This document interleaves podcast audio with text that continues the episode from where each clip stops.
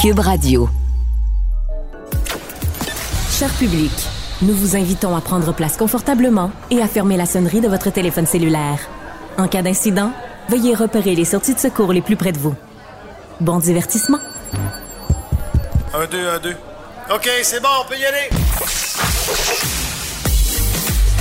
Sophie Durocher.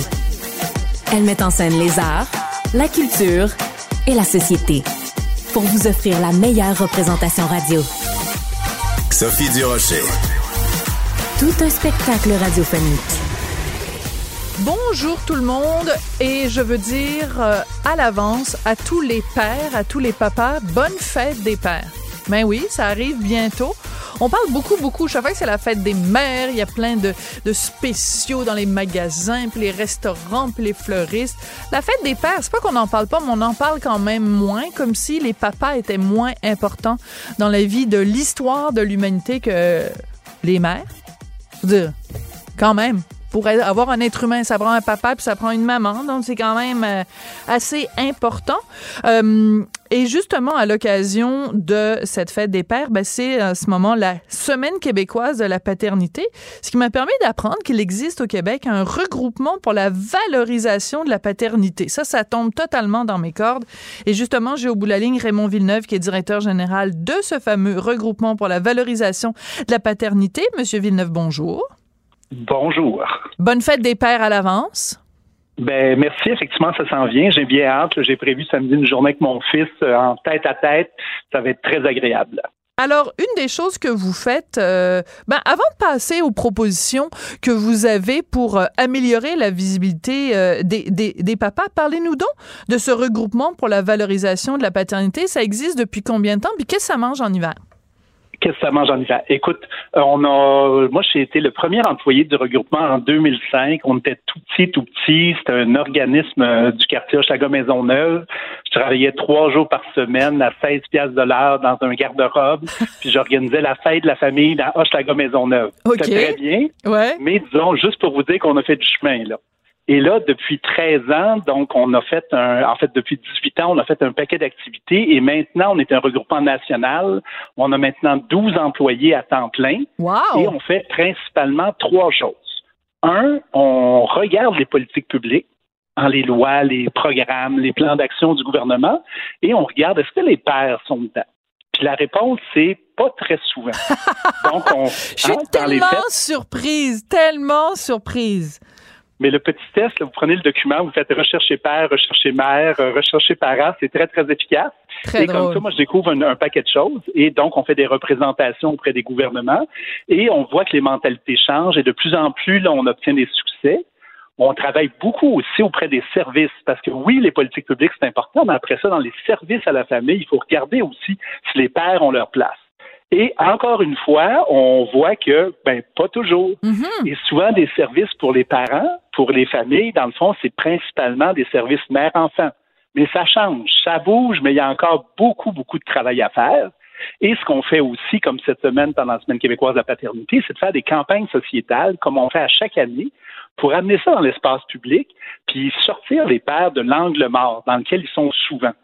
Parce que souvent, on va parler des mères et des parents, on parle des mères comme étant des mères, puis les parents, c'est comme les mères aussi, puis il y a une espèce de tout indistinct dans lequel il y a des pères. Un flou, oui. Mais les, mais les pères, ils ont des réalités particulières, des enjeux particuliers, et quand on les nomme pas, ben, ils n'existent pas. C'est ça ma job dans la vie, c'est de lever la main de dire il y a des pères au sein des familles. Puis j'ai encore de la job pour quelques années. Mais je trouve ça extrêmement bien résumé parce qu'en fait, c'est symptomatique quand même d'un mouvement dans la société où on, on, on il y a des femmes d'un côté qui se plaignent que la charge mentale est trop lourde, mais d'un autre côté, si on veut alléger ou partager la charge mentale, ben il faut qu'il y ait un autre parent qui la partage cette charge mentale. Mais si on passe notre temps à invisibiliser les pères, ben, on ne se rend pas service. Ben, tout à fait. Et c'est exactement le thème de la Semaine québécoise de la paternité de cette année. Donc, ce qu'on dit, c'est que c'est important de faire équipe dès le départ. Oui. Puis faire équipe, c'est faire équipe le père, la mère, le conjoint, la conjointe ensemble, entre eux, mais également dans l'univers de service. Parce que trop souvent, dans les services, dans les formulaires, dans les études, Tellement. dans les recherches, dans les données, ben, on voit pas les pères. Et par exemple, l'exemple que je donne toujours, le programme CIP, qui est un programme de soutien aux parents vulnérables, et les pères sont une des cibles du programme. Cependant, le père ne peut pas s'inscrire au programme. Il ben peut oui, pas nom pardon? dans le formulaire. Pardon, pardon. Alors, c'est quoi le nom du, du, du programme? Je, je veux juste le, Le noter. programme CIP, Service intégré périn- périnatalité petite enfance. Euh, donc, on l'ouvre, la fiche s'ouvre au nom de la mère. On peut, il y a une petite case où on peut mettre de l'information sur les interventions qui seraient effectuées auprès des pères. Mais si un père monoparental ou veuf, il peut pas ouvrir une fiche à son nom. C'est incroyable, euh, quand même. C'est comme un angle mort. En 2023, la plupart des gens tombent à terre quand on dit ça. Mais il y a plein de formulaires où les pères peuvent pas nécessairement s'inscrire, ce qui fait que les pères sont souvent dans l'angle mort, on n'a pas de données sur eux autres, donc on va pas nécessairement toujours voir leurs enjeux, leurs détresses, leurs difficultés. Ouais. Et on sait que la périnatalité, c'est une période super importante Oui. parce que c'est Alors, là où juste- tout commence. Oui, juste euh, Monsieur Villeneuve, parce que moi j'ai- j'aime, il y a beaucoup beaucoup de vocabulaire de la périnatalité, Ben oui. c'est avant. Donc c'est euh, tout ce qu'il y a avant la naissance de l'enfant. Juste, je veux pas En fait, vous c'est reprendre. autour. Oui, Ah autour. non, allez-y, allez-y. Ah Parce qu'on a notre Ok. jargon, hein. Tout le monde en a son jargon. oui, vous oui, avez oui. bien raison. Alors donc c'est pas juste avant, c'est autour. Ah oui, je savais pas. Péri, donc ça veut dire autour. Donc D'accord, c'est comme la périphérie, conception. Ouais. Voilà, donc la grossesse, la naissance, les deux années qui suivent la naissance de l'enfant. Ah, OK. Ben alors, vous, euh, je me, je suis corrigée, puis j'adore ça. Donc, mais non, mais c'est parce que de, c'est, c'est Ben oui, en fait, faut se comprendre. Voilà. Et c'est juste parce que sinon, euh, on perd les auditeurs. Et s'il y a quelque chose que je déteste, c'est, be- c'est bel et bien ça. Donc, alors, donc, mais donc, ça veut dire que c'est comme si dans les formulaires, donc dans la bureaucratie gouvernementale ou de service, on, on ne laissait pas réellement, littéralement, on ne laisse pas de place au père. C'est assez fascinant parce que, euh, ben moi, je suis féministe, je suis sûre que vous l'êtes aussi, puis ma définition du féminisme, qui est vraiment B à bas, là, 101, c'est l'égalité homme-femme. Donc, à partir, du moment- on- à partir du moment où on est pour l'égalité homme-femme, ça veut dire qu'on est pour l'égalité du traitement. Alors que là, manifestement, il y a un, un déséquilibre dans le traitement entre les hommes et les femmes. On comprend qu'évidemment, les femmes vont porter l'enfant, etc. Donc, il y a un- déjà un déséquilibre biologique, mais si on ne reconnaît pas la présence des pères, on se prépare des pères absents? Ben, ça veut dire qu'on se prépare des, des autres parents, des parents de deuxième niveau qui sont périphériques, qui sont des helpers, Hein? oui, c'est qui ça. sont en soutien. Puis, puis le, le pire, c'est que c'est un piège parce qu'il y a beaucoup de gars qui sont à l'aise aussi dans la, le rôle du helper. Moi, je suis en soutien. Ma blonde, c'est elle qui sait, c'est elle qui est compétente. Moi, je veux la soutenir. Je ne pas de mes besoins. Puis euh, elle apporte l'enfant. C'est elle le vrai parent. Je suis pas trop compétent. Puis je, je vais être la helper. Mais c'est-tu vraiment ça notre projet de société? C'est-tu Très vraiment ça qu'on veut? Ouais. Et si c'est pas ça qu'on veut, qu'est-ce qu'on fait pour le changer? Très, Ça très. change par un ensemble de petits gestes. Oui, alors allez-y. C'est c'est ça qu'on dit. Donc, Alors. ce qu'on dit concrètement, c'est par exemple, dans la déclaration de grossesse, quand une femme tombe enceinte, pourquoi il n'y aurait pas des petites cases pour mettre de l'information sur le conjoint, sur la conjointe? Déjà, ça le ferait exister au départ. Après ça, dans le suivi de grossesse, quand le médecin il rencontre la femme enceinte pour son suivi de grossesse, pourquoi est-ce qu'on ne s'intéresserait pas aussi au couple, à la santé mentale du père? Parce que, par exemple, si le père il fait une dépression pendant la grossesse, ça va avoir une influence terrible sur ce qui va venir par après. Absolument. Dans, dans les rencontres prénatales, pourquoi on ne s'assure pas de parler au couple, au père, à la mère, puis les accompagner les deux à l'accouchement? Pourquoi on ne s'assure pas aussi que le père fasse vraiment par- pleinement partie de l'expérience? Et il y a des bons médecins, il y a des bonnes sages-femmes qui ont cette préoccupation-là. Oui, au lieu de juste tenir la caméra, là, ça sert à autre chose que juste tenir la caméra, un Ben papa. oui. Parce que des moments, c'est des moments fondateurs. Hein? La naissance d'un enfant, là, ça, ça- c'est extrêmement important pour les parents. Alors de pouvoir le vivre pleinement, c'est super important. C'est ce que j'ai vécu moi pour mes deux enfants. J'étais là à plein. La médecin était extraordinaire et le fait d'être pleinement là, c'est super important. Les lieux physiques, plein de pères ils nous disent. euh, moi, j'ai passé trois nuits à l'hôpital, sa petite chaise droite, c'était super tough. Il n'y avait même pas un petit camp, rien. Tu sais, ces petites attentions-là de dire que l'autre parent, le père, le coparent aussi est important. Puis encore plus, je vous dirais, après la naissance. Mhm. Parce qu'après la naissance, oui, on focus beaucoup sur la naissance, mais une fois que le bébé est là, euh, c'est une des plus grosses transformations de la vie d'un couple. C'est un gros stress sur les parents. Les parents, souvent, sont très fragiles, sont très insécures, très anxieux aussi maintenant, les jeunes parents. Et il y a des cas où ça va bien, mais il y a des cas aussi où ça va moins bien. Absolument. 8 des enfants naissent prématurés au Québec. C'est beaucoup, ça en fait 6 000 par année. Il y a 6 000 bébés prématurés au Québec. Euh, dépression postnatale, 15 à 20% des mères feraient des dépressions postnatales, puis 10% des pères. Ça fait beaucoup de monde. Ça, fait beaucoup de monde. Je trouve ça très important. Euh, le temps va nous manquer. Je veux absolument vous faire réagir à un communiqué de presse que je viens de recevoir. On est 13 aujourd'hui, oui, qu'on a reçu aujourd'hui, euh, du Conseil de gestion de l'assurance parentale qui nous parle d'une hausse historique de la présence des pères au euh, RQAP. La prise de, de semaines de prestations atteint un sommet. Est-ce qu'on peut prendre le temps, s'il vous plaît, tous les deux, d'applaudir les pères québécois?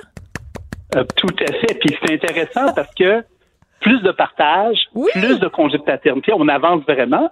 Et ça, c'est suite à une réforme de l'assurance parentale qui a été faite récemment. Donc, on avance, on progresse, mais il y a encore beaucoup de chemin à faire pour que le réflexe paternité soit partout. Puis quand on, quand on pense famille, qu'on pense aussi au Moi, ma job, c'est ça, c'est de lever la main pour dire il y a des pères au sein des familles. Et je vous dis, il y a de l'espoir.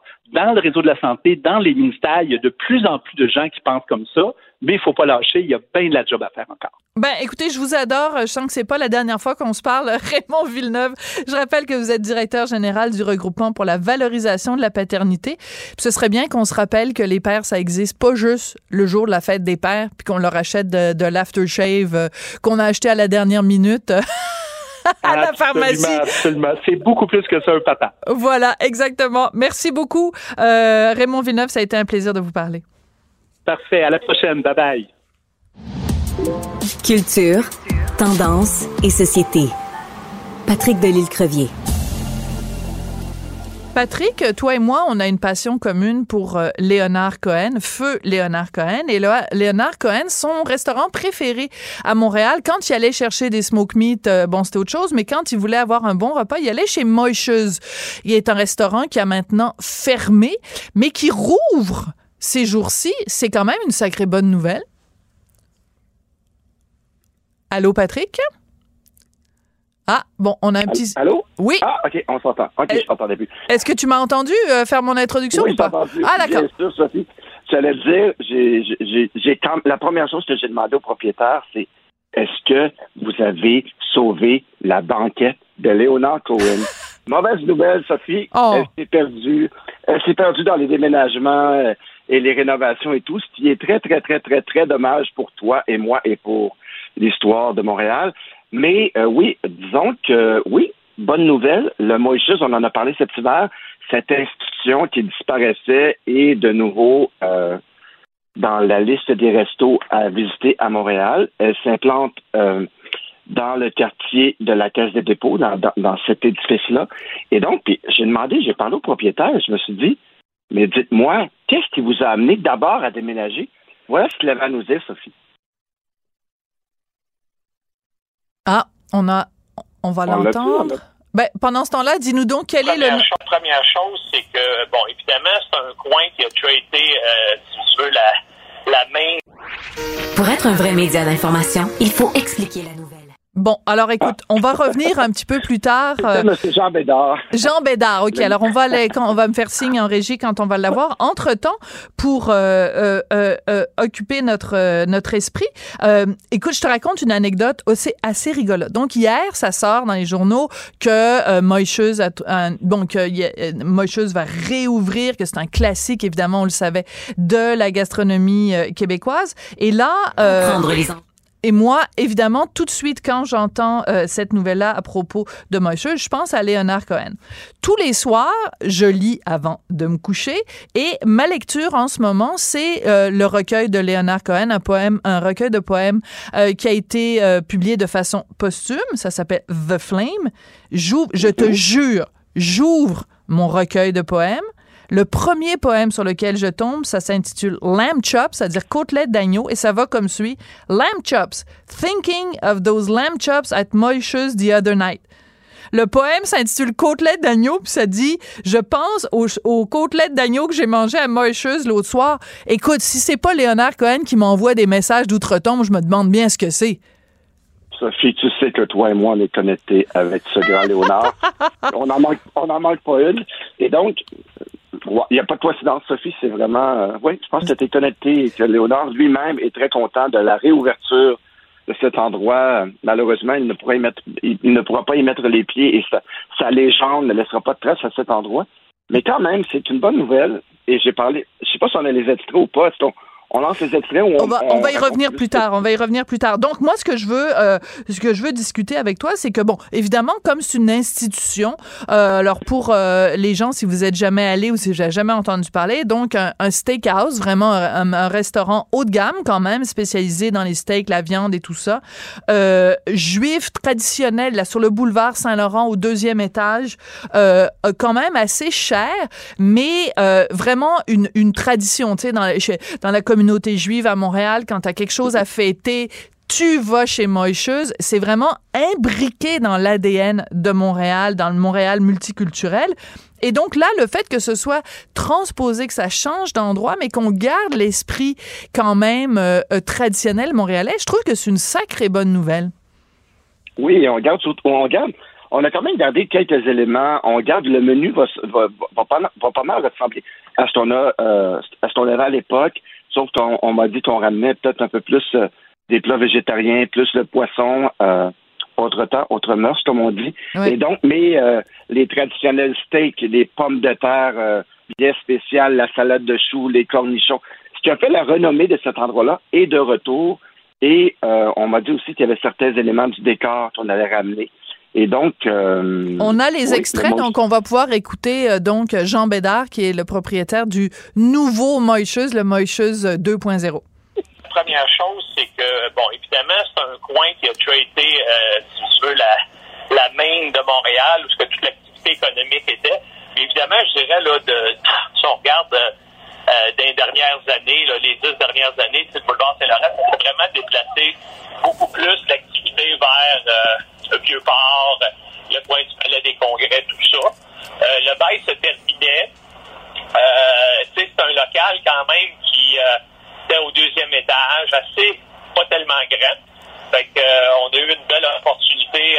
le, le- l'endroit où on va s'installer au Point Square, Victoria et Piché, Oui. Alors, écoute, euh, c'est sûr que le boulevard Saint-Laurent, le, euh, la Maine, qui a été si emblématique et qui a marqué pendant des années une division entre le Montréal francophone et le Montréal anglophone, ben, ça a plus le même lustre que ça, que ça a déjà eu. Donc, euh, c'est bien que ça, que ça se déplace. Écoute, ce qui est intéressant, c'est qu'il y a beaucoup d'ébullition en ce moment dans le milieu de la restauration euh, au Québec, à Montréal, et euh, justement, euh, dans le- l'espace Saint-Denis, qui est le nouveau nom du théâtre Saint-Denis, il y a un restaurant euh, créé par, donc le Molière, créé par euh, le fameux Mousseau. Et euh, donc ça aussi, c'est un signe que dans le quartier plutôt, plutôt plate, là, tu sais, rue Sainte-Catherine, Saint-Denis, Berry, là, c'est un quartier qui a besoin d'amour, donc c'est une bonne nouvelle quand même, ce restaurant-là. Oui, c'était la grande. les festivités d'ouverture avaient lieu hier. Et donc, il y a le Marie-Louise en haut aussi, il faut, faut le préciser. C'est vraiment autre chose, euh, peut-être un peu plus à la portée de toutes les bourses. Euh, le, le Marie-Louise est comme un, un espèce de- de- d'endroit un peu bar, terrasse, avec des tapas de toutes sortes. Euh, un- un- on se croirait dans un petit voyage en Europe quand on va là, euh, en Espagne par- particulièrement. Et donc, c'est fort intéressant. Et oui, juste en bas, il y a, il y a ce Molière que j'ai découvert hier. Bon, entre toi et moi, Sophie, l'endroit est magnifique. Ça fait du bien d'avoir quelque chose d'aussi. Bon, parce qu'on sait qu'il y a 20% de nos restaurants qui sont disparus Ouais, durant c'est la fou, hein. pendant la pandémie. Donc, quand on en voit qui, qui apparaissent comme ça, c'est toujours salvateur. Ah, on a, on a peut-être une lumière au bout de ce tunnel-là. Et aussi, c'est un restaurant qui va rester ouvert en dehors de 21 heures le soir, parce qu'on sait que maintenant, trouver un restaurant à Montréal, surtout en semaine où c'est ouvert, à part le Express et le Miami Deli, euh, qui est complètement euh, dans l'Est, il n'y a pas tant de choix que ça maintenant. Et donc, celui-là va, va répondre à un certain besoin parce qu'il va être ouvert juste à très tard le soir. Euh, je pense qu'on parle de 11h, minuit, dépendamment des jours de la semaine. Bon, entre toi et moi, j'ai un peu vu le menu hier, j'ai un peu goûté à ça. Euh, je te dirais que c'est pas à la portée de toutes les bourses. C'est même un peu cher. C'est même très cher. Je suis déjà allé manger une fois et euh, écoute, c'est extrêmement cher. Surtout, tu prends euh, un plat principal et euh, les accompagnements sont à part. Alors, quand c'est rendu que tu payes 35-40 dollars pour un morceau de viande et que tu n'as même pas les accompagnements, qu'il faut que tu prennes les accompagnements à part, c'est pas, pas très démocratique, mettons. Non, il faudrait un genre de plat de pâte un risotto, euh, quelque chose de plus complet qui, serait un peu plus abordable euh, pour, euh, pour la clientèle du Saint-Denis, parce qu'il faut le dire aussi, ça, il y a quand même une clientèle qui vont aller voir un spectacle, ah, on réserve-tu, est-ce qu'on goûte à la cuisine de Mousseau et tout. Que j'ai trouvé hier, moi, l'endroit est magnifique et tout, mais j'ai trouvé que c'était un peu cher, effectivement. Tout est, tout est individuel. Donc, peut-être un petit réajustement de ce côté-là, ça ferait du bien parce que c'est, on, est dans la lignée des holders, des express, mais sauf qu'au niveau des prix, euh, c'est beaucoup plus cher, à mon sens. Et il y a autre chose aussi, mon très cher euh, Patrick, puisqu'on on s'apprête, euh, on est en train de faire une, chronique culinaire ensemble. Je pensais, ben hein. je pensais jamais ça un jour. Mais c'est que ben Mousseau, donc c'est un chef extraordinaire, puis il avait son restaurant en, en son nom avant, MOU 2 S O. Mousseau est super talentueux, puis c'était un restaurant gastronomique capoté, flyé. T'avais des affaires dans ton assiette, tu savais même pas c'était quoi. C'était des mm-hmm. trucs que t'avais jamais goûté.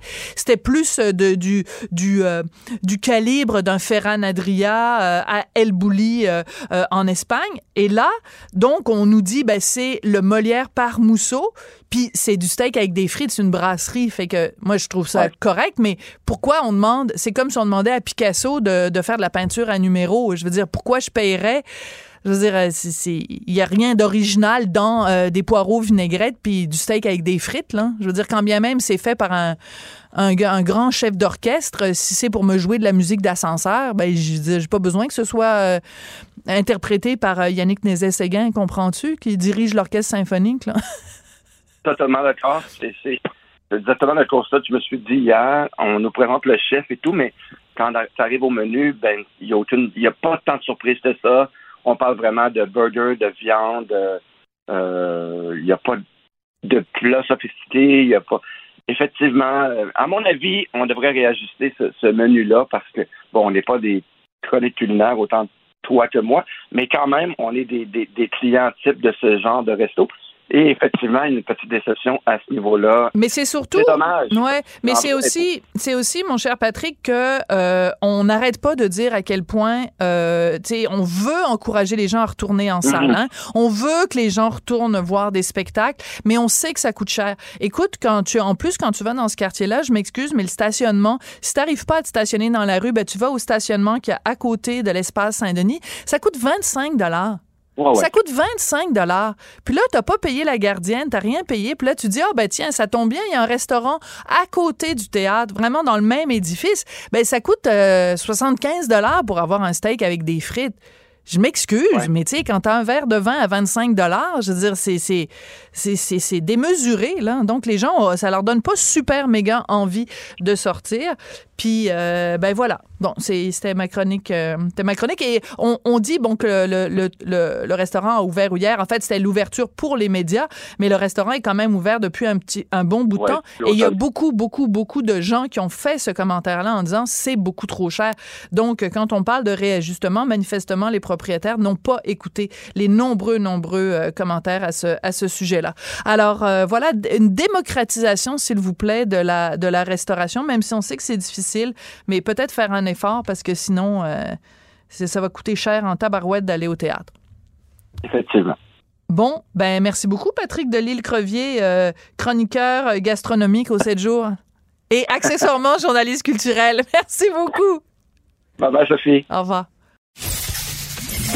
Qu'elle soit en avant ou en arrière-scène, Sophie Durocher reste toujours Sophie Durocher. La rencontre Nantel du Rocher. Non, non, non, c'est pas une joke. Sophie du Rocher. Duduche, elle va se défendre. Guy Nantel. Ben, c'est exactement ça qu'il faut faire. Un duo déstabilisant qui confronte les idées. C'est à s'arracher les cheveux sur la tête. La rencontre Nantel du Rocher. Ça va être quelque chose. Mon cher Guy, tu veux nous parler de harcèlement de rue? Donc, peut-être euh, commencer par expliquer aux gens c'est quoi le harcèlement de rue? Ben, en fait, je vais l'expliquer un petit peu plus tard, si ça Ah. ne dérange pas. Je veux commencer juste en, ben, évidemment, en expliquant que la, la, la STM fait une campagne que probablement pas mal tout le monde a vu passer, là, euh, pour que les, les personnes qui sont témoins de harcèlement de rue, donc, euh, euh, s'impliquent là-dedans, donc qui réagissent quand ça se passe. Euh, évidemment, dans un monde idéal, là, ce qu'on comprend, euh, du harcèlement de rue, évidemment, c'est des gens qui, euh, qui, qui c'est pas du harcèlement criminel, mais c'est pas loin. Hein? Euh, puis ce qu'on appelle du harcèlement de rue, ben, ça n'existerait pas euh, normalement dans une société euh, qui, qui est portée par le civisme et le respect des autres. Mais évidemment, tu sais comme moi que c'est plus compliqué d'une société que les Taouins existent, sauf que les Taouins sont parfois aussi armés, puis euh, souvent même ils sont innocentés en cours quand ils quand ils commettent ce genre d'affaires-là. Alors euh, moi, je comprends l'idée de la STM de demander au monde d'intervenir, mais il y a plusieurs euh, nuances à apporter, je pense, quand on demande au public d'intervenir dans, dans des trucs comme ceux-là. D'abord, c'est pas toujours facile de déterminer c'est quoi du Ben harcèlement voilà. de rue, puis c'est pour ça que je te dis ça euh, d'entrée de jeu. Quand tu me demandes de le définir, c'est pas simple, puis je vais y revenir dans ma deuxième intervention. Pourquoi je, je te le dis pas tout de suite.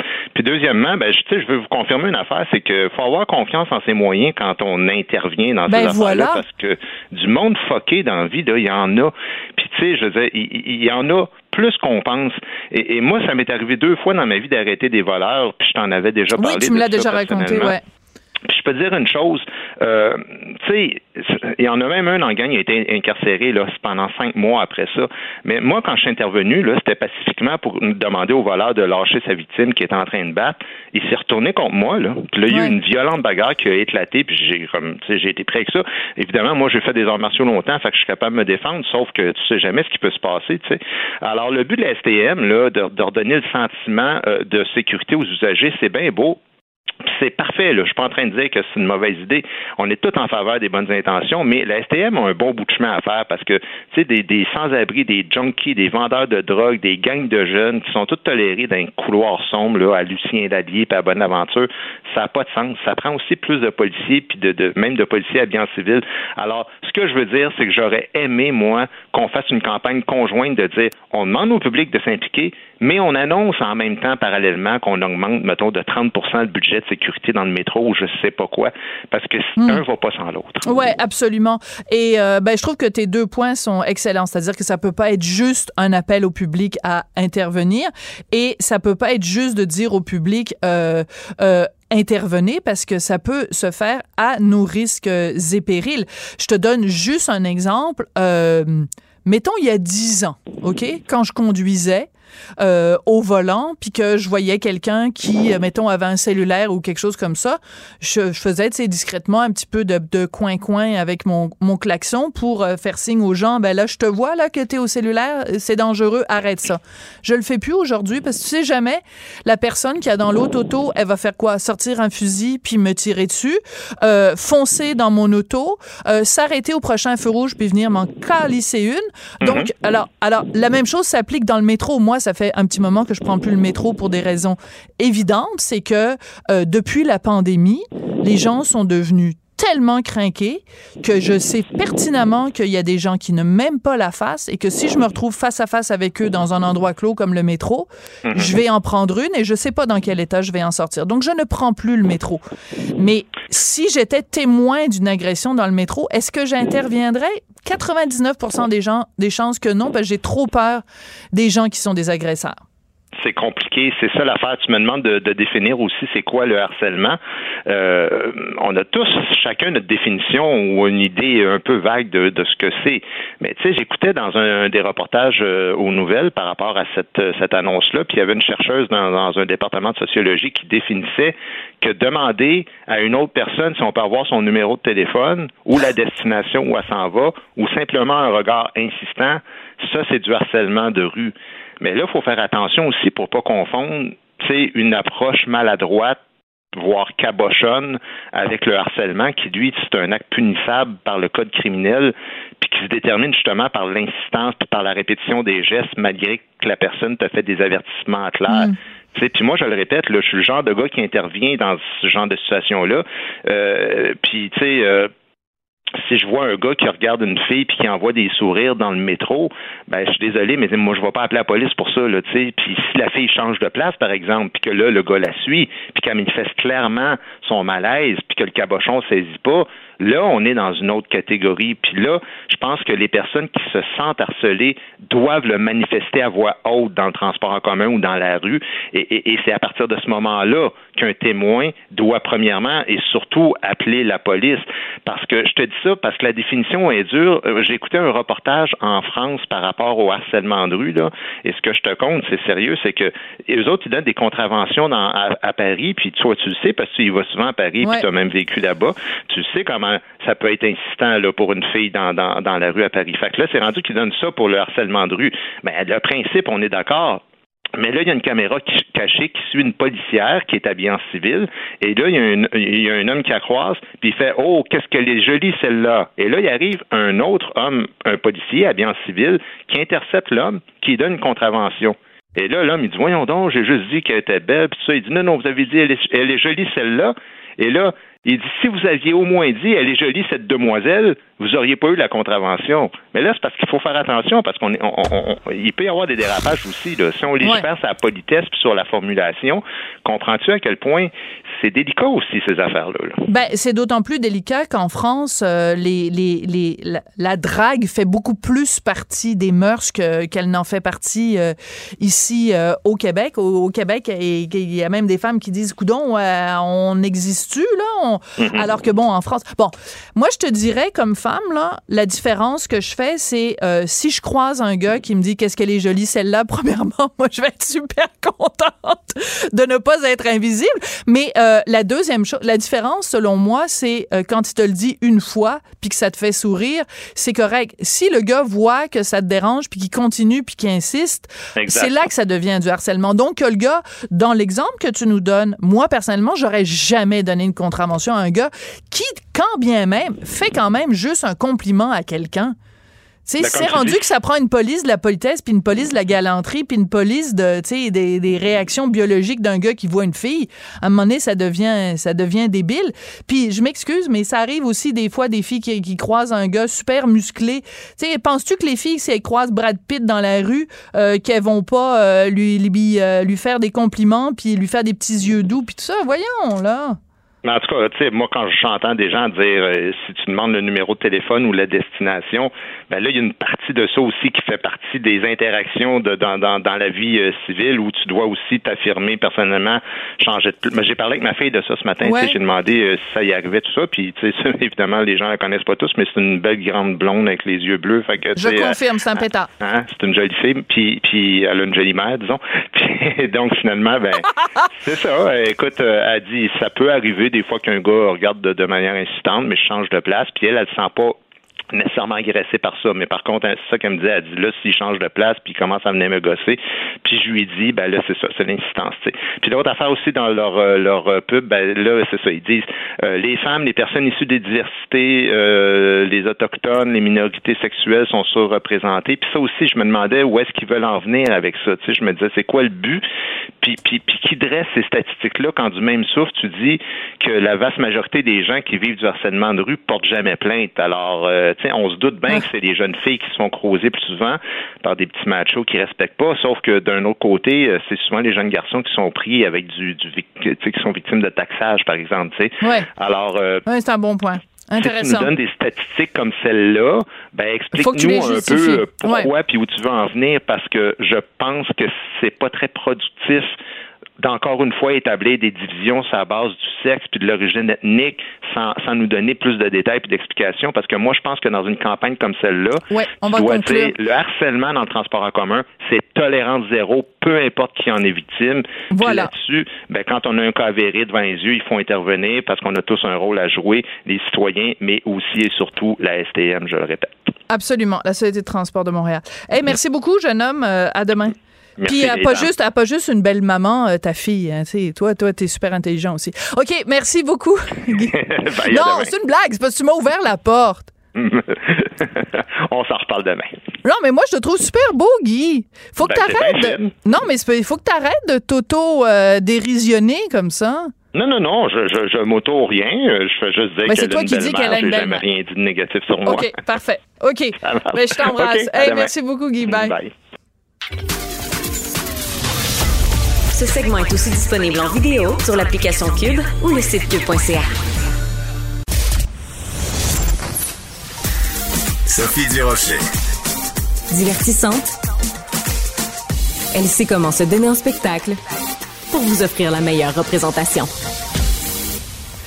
Écoutez, euh, je suis toujours prête à apprendre des nouveaux mots de vocabulaire dans cette époque de diversité de genre. Je suis quelqu'un d'ouvert d'esprit, mais quand euh, pour euh, avoir du nouveau voc- vocabulaire, on retire du vocabulaire et qu'on retire en particulier le mot femme, je sors les griffes, je grimpe dans les rideaux et ça va prendre du temps avant de me décrocher du lampadaire.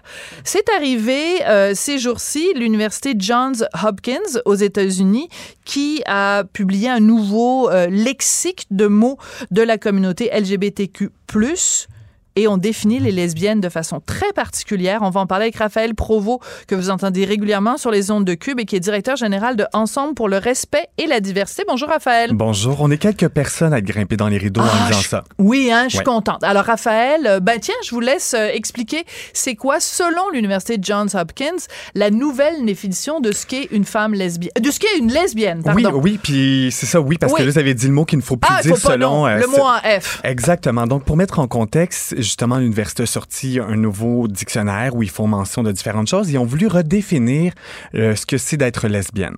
Et en théorie, moi, ce que je me disais jusqu'à ce matin, être une femme lesbienne, et c'est important, c'est une femme qui est attirée par une autre femme, peu importe comment elle se définit. Mais il y a le mot femme. Pour moi, c'est important, le mot femme. Et de la façon qu'ils ont traduit ça, puis j'utilise, je vais faire une traduction en, en mes mots à moi, c'est une personne qui ne se définit pas comme un homme, qui sera attirée par une autre personne qui se définit pas comme un homme. Oui, c'est ça. Ben, en fait, je vais le dire ça. en anglais, hein, si vous permettez, parce que c'est important. Donc, c'est a non-man. Je vous jure, les amis, là, ce n'est pas Tante Sophie qui invente ça, là. C'est sur le site de cette université-là, qui est une des universités les plus prestigieuses aux États-Unis, pour ne pas dire au monde. Une lesbienne. A non-man attracted to non-man.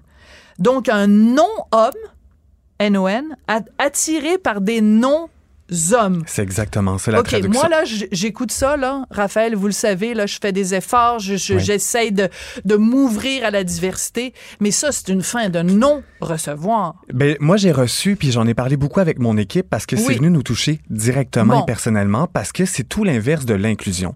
Faire ça, c'est diviser parce que clairement, là, ce qu'on a fait, c'est qu'on a retiré femmes et on a invi- invisibilisé les femmes lesbiennes, les femmes qui se définissent comme depuis tellement longtemps comme femmes fièrement lesbiennes. Donc, la façon que c'est présenté, puis ce qu'on n'a pas dit encore, c'est que la définition d'un homme homosexuel, n'a pas été revue de la même façon. Donc, on garde le mot homme. Donc, on garde le mot homme, un homme intéressé, attiré, peu importe, physique, amoureusement par un autre homme. Donc, on n'a pas fait le même exercice. Donc, c'est un deux poids, deux mesures. Exactement. Et surtout, ce que je trouve terrible, c'est que pour une société qui passe son temps à dénoncer le patriarcat, il n'y a Ouais. rien de plus patriarcal que de dire le, la mesure étendard, c'est l'homme. Ouais. Alors, tu n'es même plus une femme, tu fais juste te définir comme ton absence de masculinité. Donc, le, le, le point de repère, c'est l'homme, puis toi, tu dois te définir par ça. Es-tu un homme ou t'es pas un homme? Si t'es pas un homme, on va, c'est comme ça qu'on va... C'est épouvantable. Je, je- je suis totalement d'accord. Et quand j'ai vu ça, j'ai fait oh non. Ce qui va arriver, c'est que là, la communauté LGBT+, backlash. va exactement va prendre des coups forts pour ça parce que ça sonne comme si c'est nous qui avions réclamé ça. Je ne connais pas personnellement les gens qui ont travaillé derrière ce processus-là, mais juste pour dire pour la petite histoire, ça a été retiré de leur site web parce qu'il y a eu énormément de plaintes. Ça, comme je l'ai dit tantôt, c'est tout l'inverse de l'inclusion. L'inclusion, pour moi, dans mes mots à moi, c'est donner une place à tout le monde sans en enlever une aux autres. Ce qu'on vient de faire Très là, c'est enlever une grande place aux femmes, aux femmes point, aux femmes lesbiennes, qui est, en- encore un plus important dans cette définition-là, parce que là, on parle de la définition des femmes lesbiennes et pas que de la femme. Et les femmes lesbiennes ont toujours été invisibilisées à travers les communautés. Exactement. Et ça, ça vient ramener. Et j'irais même plus loin, Raphaël, parce que si on enlève le mot femme, ça veut dire qu'on nie une réalité Exact. qui est une injustice envers les femmes depuis des milliers d'années. Ça fait des milliers d'années Oui. que comme femme, on est traité différemment. Fait que c'est pas vrai que rendu en 2023, on va dire en plus. Puis je parle euh, même pas lesbienne, là, juste en tant que femme, le fait d'être une femme, ça fait des milliers d'années qu'on est tassé, qu'on est, qu'on est, qu'on est, oui, je vais le dire, qu'on est opprimé, qu'on est, euh, qu'on ne reconnaît pas notre valeur à, à juste titre. Puis là, c'est rendu que même le mot femme, on n'y a plus droit. Je suis hors de moi. Et ce que je Et trouve... je suis de- du même avis, puis on Oui. est plusieurs personnes de la Ben, communauté je suis du très même avis. contente. Je suis très contente. Euh, ce qui est le plus grave, vous me dites que ça a été donc euh, retiré, Exact. mais euh, je veux juste lire en toute euh, transparence le, le, le texte au complet. Donc, ça, ça nous dit « a non-man attracted to non-man Euh, alors que des définitions passées faisaient référence euh, à- aux lesbiennes comme étant une femme qui était motivement, romantiquement ou sexuellement attirée par d'autres femmes, la version renouvelée, donc la version Oui. mise à jour, inclut les personnes non binaires qui pourraient s'identifier à cette étiquette. C'est ça qu'il Donc, voulait faire à la voilà. base. C'était inclure des. Et peut-être que l'intention de base, là, moi, je suis toujours en train de voir le verre à moitié plein. Je me dis, il y avait sûrement une bonne intention, c'est de vouloir inclure les personnes non binaires. Donc, les personnes, pour les personnes qui nous, en- qui nous écoutent, qui savent pas ce que veut dire personne non binaire, c'est une personne qui navigue entre la, la binarité, entre homme-femme. Il y a des gens non binaires qui se définissent pas comme homme-femme, peu importe. Et là, ce qu'on a fait, c'est qu'en voulant donner une place à un groupe, à ces personnes non binaires-là, dans la définition de ce que c'est une femme lesbienne, on a enlevé toute une étiquette, une étiquette importante. Puis j'ai envie de dire, puis tantôt je faisais le parallèle avec euh, les hommes gays. Ce qui est dommage, puis peut-être les gens qui le savent pas, mais l'acronyme LGBTQ+. Savez-vous pourquoi le L est en premier dans l'acronyme? Parce qu'il y a un ordre LGBTQ+. L qui est pour Mais, lesbienne. mais même, c'est plus tout le temps comme ça. Oui, Moi, on de change. plus en plus, de plus en plus, et je vois le gouvernement canadien qui utilise maintenant deux S LGBTQIA+. Vous voyez comme je les connais par cœur, mes petites lettres. Euh, Quand même, c'est très Non, bon. mais c'est parce que j'écris tellement souvent là-dessus. Puis aussi, je trouve que, bon, si c'est ça le vocabulaire, regarde, on va le prendre. Mais pourquoi le 2S est avant... Et 2S et deux esprits, donc, dans les communautés autochtones, où Exact. on considère qu'il y a des individus, donc, qui ont deux esprits, donc, qui ont à la fois, qui portent en eux euh, un côté masculin et un côté féminin. Exactement, c'est de façon Donc, très alors, pourquoi spirituelle. le L est en premier? À la base, si on enlevait le 2S qui vient d'être ajouté par certains groupes, qui fait pas l'affaire de tout le monde et pas non plus des personnes euh, tout spirit et bispirituelles, c'est important de le souligner, ça. L'acronyme, j'ai l'impression que je sais pas qui encore a décidé comment il s'appellerait, on a pas- c'est pas unanime, mais le L a été mis de l'avant, puis c'est important de le reconnaître parce que dans les années 80-90, quand il y a eu l'époque du VIH-Sida, les femmes lesbiennes ont été des alliés pour la communauté gay. Et ça, j'en parle, puis j'ai des frissons parce qu'aujourd'hui, on l'oublie cette période-là, que les femmes lesbiennes, et je dis femmes lesbiennes, peu importe comment elles se définissent, mais moi aujourd'hui, je veux dire femmes parce que c'est important, elles étaient là pour nous, pour moi comme gay. Moi, Donc, j'étais le pas né, mais elles c'est étaient- pas pour lesbiennes, c'est pour là. Elles Là- étaient elles là. étaient là, ces femmes lesbiennes. Oui. Et c'est important de le reconnaître. Et en faisant cette redéfinition-là, en plus, je ne sais pas qui a travaillé là-dessus. Est-ce qu'elles ont été contactées, les communautés lesbiennes, pour ça? Je suis pas certain à 100%. Ben, l'université Johns Hopkins, c'est la responsable des euh, questions de genre à Oui. l'université qui elle-même est une faut pas que je me mélange une femme transgenre Une femme trans, oui. voilà euh, Mais elle ne représente pas tout le monde. Et ça, Ben c'est voilà. important de le dire. Puis, Ben, en tout cas, je pense qu'elle se, elle se l'est fait dire, mais il reste Exact. quand même que qu'une université aussi prestigieuse l'ait fait, même s'ils font un pas en arrière, juste qu'il l'ait fait, je trouve ça en dit long quand même sur notre société. Merci beaucoup, Raphaël. Merci. C'est toujours intéressant de vous parler. Et euh, ben là, cette fois-ci, on est 100% d'accord. Je rappelle que vous êtes Raphaël Provost, directeur général de Ensemble pour le respect et la diversité. Et je voulais remercier Marianne Bessette à la recherche et Jessica Giroux qui a fait un super bon boulot aujourd'hui à la réalisation et à la mise en des onde. femmes fortes. Ben, des femmes. Des femmes fortes. et, je peux même dire qu'il y en a une des deux. Ben oui, c'est correct, oui. Jessica est une femme lesbienne. Voilà, une femme lesbienne. On les reconnaît. Voilà. Merci à cette, cette alliée, à cette collègue. Merci beaucoup. Cube Radio.